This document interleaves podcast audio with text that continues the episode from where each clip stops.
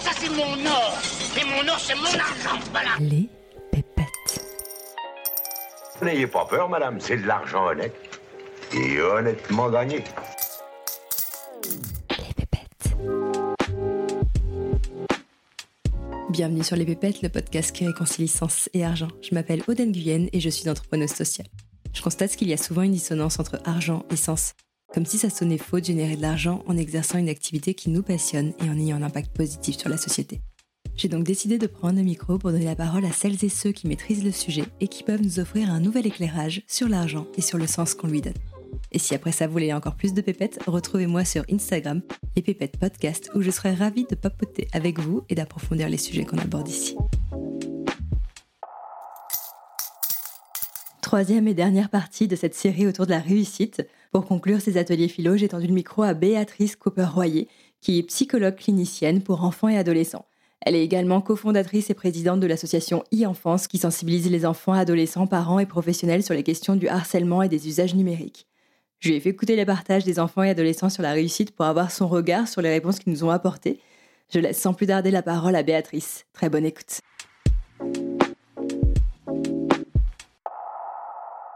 Alors déjà, je trouve que les enfants et les, adolescents sont forcément euh, assez différents. Ils ont une vision des choses euh, contrastée. Leur point commun, c'est quand même que pour eux, la réussite, euh, c'est quelque chose de très présent. C'est-à-dire, c'est demain matin pour eux la réussite. Hein. La réussite, c'est pas la réussite en général, la réussite d'une vie. L'adolescent et l'enfant, l'avenir, c'est demain matin. Donc pour eux, la réussite, c'est avoir une bonne note aux devoirs qu'ils ont euh, bien préparés, euh, c'est euh, éventuellement avoir des amis, et ça c'est très très essentiel à l'adolescence, c'est avoir la sécurité dans leur famille, c'est ça qui est important pour eux. J'ai été vraiment, comme je disais, impressionnée par le niveau de sagesse, notamment des enfants. Vous avez quand même une conception très philosophique de la réussite, il semble accorder beaucoup de valeur à cette notion d'entraide, de réussite collective, et beaucoup plus finalement que les adolescents qui semblait euh, valoriser davantage la réussite individuelle. Donc je me suis demandé en quoi le passage de l'enfance à l'adolescence modifie notre rapport à la réussite. Parce que l'adolescent, il est en, plus de ça, j'ai entendu que les adolescents que vous avez interviewés, ils ont 13 ans. Donc ils sont quand même plutôt en début d'adolescence. Et donc, comme vous disiez très euh, astucieusement euh, une des filles présentes, c'est pas un grand moment de stabilité. Et donc, ils trouvent leur stabilité dans le groupe, les adolescents.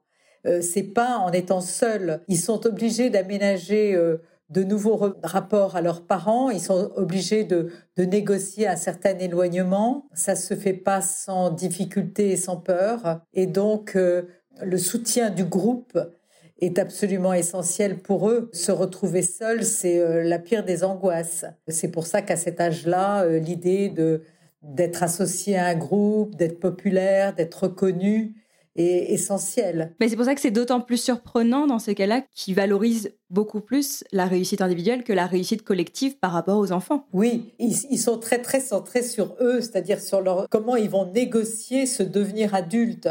Alors ils ont besoin du soutien des autres, mais leur préoccupation c'est eux, parce que l'enfant et d'ailleurs les enfants le disent souvent, les enfants ils ne remettent absolument pas en question leur famille pour eux, euh, c'est le socle essentiel et ils ne l'ont pas du tout remis en question. Ils sont pas du tout dans une réinterrogation du lien qu'ils ont à leurs parents et donc ça leur permet une certaine liberté et une certaine solidarité entre eux.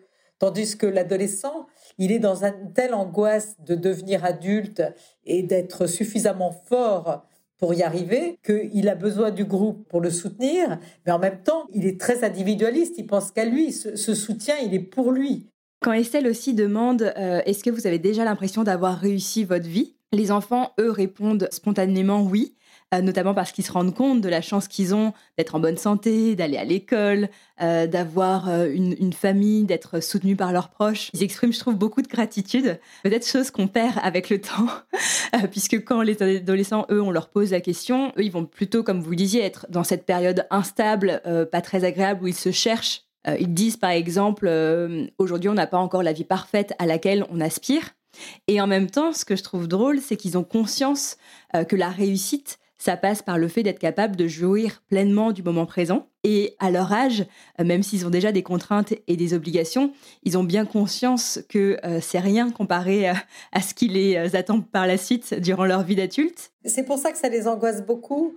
Et moi, ce que je constate en consultation, c'est que les adolescents détestent qu'on les projette trop loin. Et d'ailleurs, de temps en temps, certains, euh, quand vous leur posez les, questions, euh, en touche un peu, euh, parce que euh, se projeter trop loin, pour eux, c'est très inquiétant. Ils ont l'impression que de toutes les façons, ils n'ont pas toutes les cartes en main. Il y a trop d'incertitudes, il y a une part d'inconnu qui est énorme. Et donc, la, la, projection trop loin, notamment après les études supérieures, etc., ou même dans les études supérieures, ça leur paraît assez inquiétant. Les enfants sont pas du tout les enfants quand, quand on, les entend là. Euh, en fait, leurs projections, elles sont très très courtes quand même. Satisfaire les parents, euh, euh, avoir de bonnes notes à l'école, avoir des bons copains. Mais si vous voulez, c'est très dans l'instant. Ils sont beaucoup dans l'instant quand même. C'est pour ça qu'on parle de période d'insouciance, parce qu'ils sont dans cette période d'insouciance, c'est beaucoup plus facile pour eux d'être dans le présent et du coup aussi d'être dans la reconnaissance. Comme je disais, ça ressort beaucoup plus que durant nos échanges avec les adolescents, et donc euh, c'est ce qui explique que leur niveau de bonheur va être finalement plus important que celui partagé par les adolescents. Les enfants, leur niveau de bonheur, il est très très fonction de leur famille, de, de leurs parents, de, de l'ambiance familiale. Un enfant, il est heureux 600 euh, autour de lui, euh, des parents euh, heureux, suffisamment rassurants, suffisamment sécurisants. Leur bonheur, il passe par là. Une autre chose qui m'a interpellée, c'est que les notions de sens au travail, de vivre en cohérence avec ses valeurs, valeurs environnementales notamment, c'est des choses qui ne sont pas du tout ressorties durant les ateliers. Pourquoi l'écologie ne semble pas encore faire partie des préoccupations des enfants et des adolescents? Et aussi, à quel moment de la vie se figent et se, construisent nos valeurs Ça en fait partie. Alors, les, petits, ils en, ont, ils en ont peu parlé. Les adolescents, il y en a un qui disait euh, de façon assez intéressante que, en fait, on leur brandit tellement de menaces, mais elles sont tellement énormes et loin de leur quotidien que finalement, ils les prennent pas en compte. Il donnait l'exemple des incendies dans les forêts amazoniennes et je trouve que c'était intéressant de, parce qu'il montrait bien que c'était tellement loin, c'était tellement énorme, c'était tellement massif qu'en réalité, il n'y avait pas de possibilité de s'identifier à cette situation-là.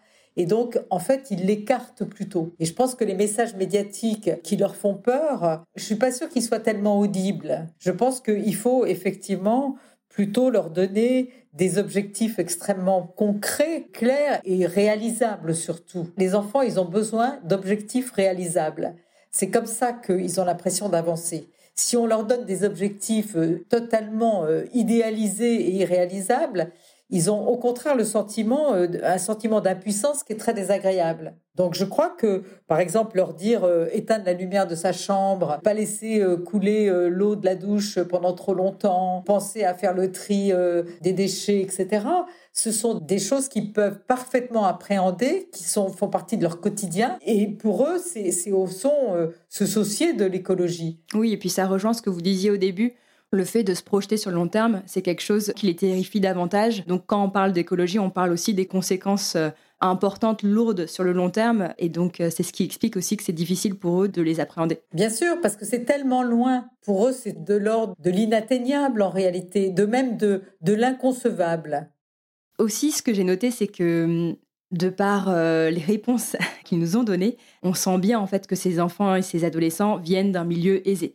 Il y a des enfants qui citent, euh, par exemple, des marques de voitures comme les Lamborghini, euh, les voyages aussi que leurs parents font, les métiers aussi de leurs parents. J'ai aussi noté, ça, ça, ça m'a fait beaucoup sourire quand Félix nous dit, euh, les gens qui ont beaucoup d'argent, c'est à travers des actions, donc à travers la bourse, et en fait, c'est pas utile. Effectivement, on le situe assez bien, cet enfant. Hein. On situe assez bien son milieu socio-culturel. C'est sûr que ce ne sont pas tous les enfants qui sont comme ça. Oui, ce qui m'amène à cette question, en quoi la définition de la réussite va différer selon la catégorie socio-professionnelle à laquelle on appartient? Alors, par exemple, euh, les, enfants qui ont des modèles de réussite professionnelle de leurs parents euh, qui leur paraissent importants hein, vont avoir une pression euh, probablement plus forte. Non pas que on leur fasse forcément passer le message qu'ils doivent absolument atteindre le même niveau que leurs parents, mais je crois qu'ils se la mettent tout seuls la pression parce qu'ils fonctionnent en fonction du modèle et qu'ils se rendent compte que leurs parents ont accès à un monde qui leur donne la possibilité, par exemple,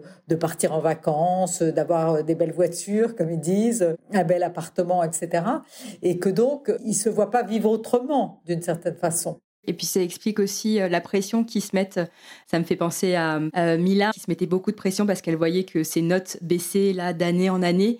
Et euh, du coup, elle sentait bien que ça pouvait être un frein au fait de pourvoir le poste de ses rêves.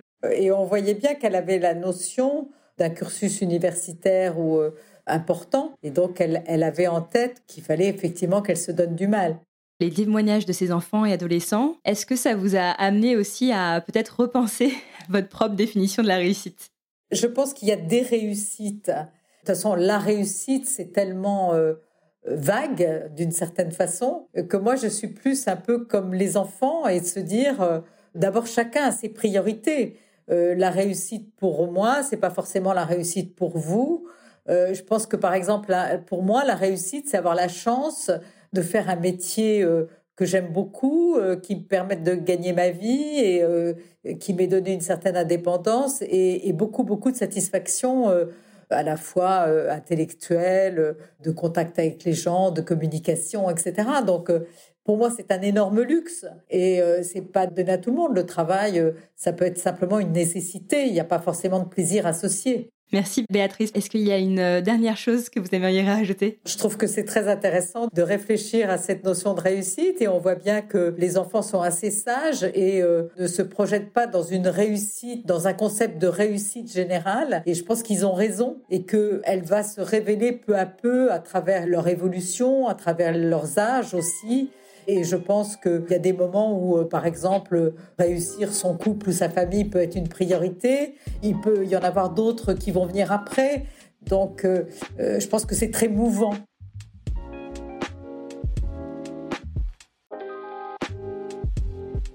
Béatrice nous dit La réussite pour moi, c'est pas forcément la réussite pour vous. Alors je vous retourne la question Qu'est-ce que la réussite pour vous? Quelle est votre propre définition de la réussite?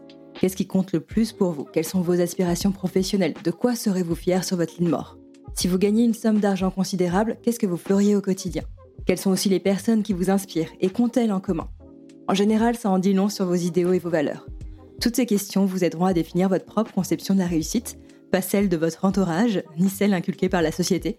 Et s'il y a un écart entre votre réalité et votre définition de la réussite, quels sont les leviers que vous pouvez activer pour vous rapprocher de cette définition?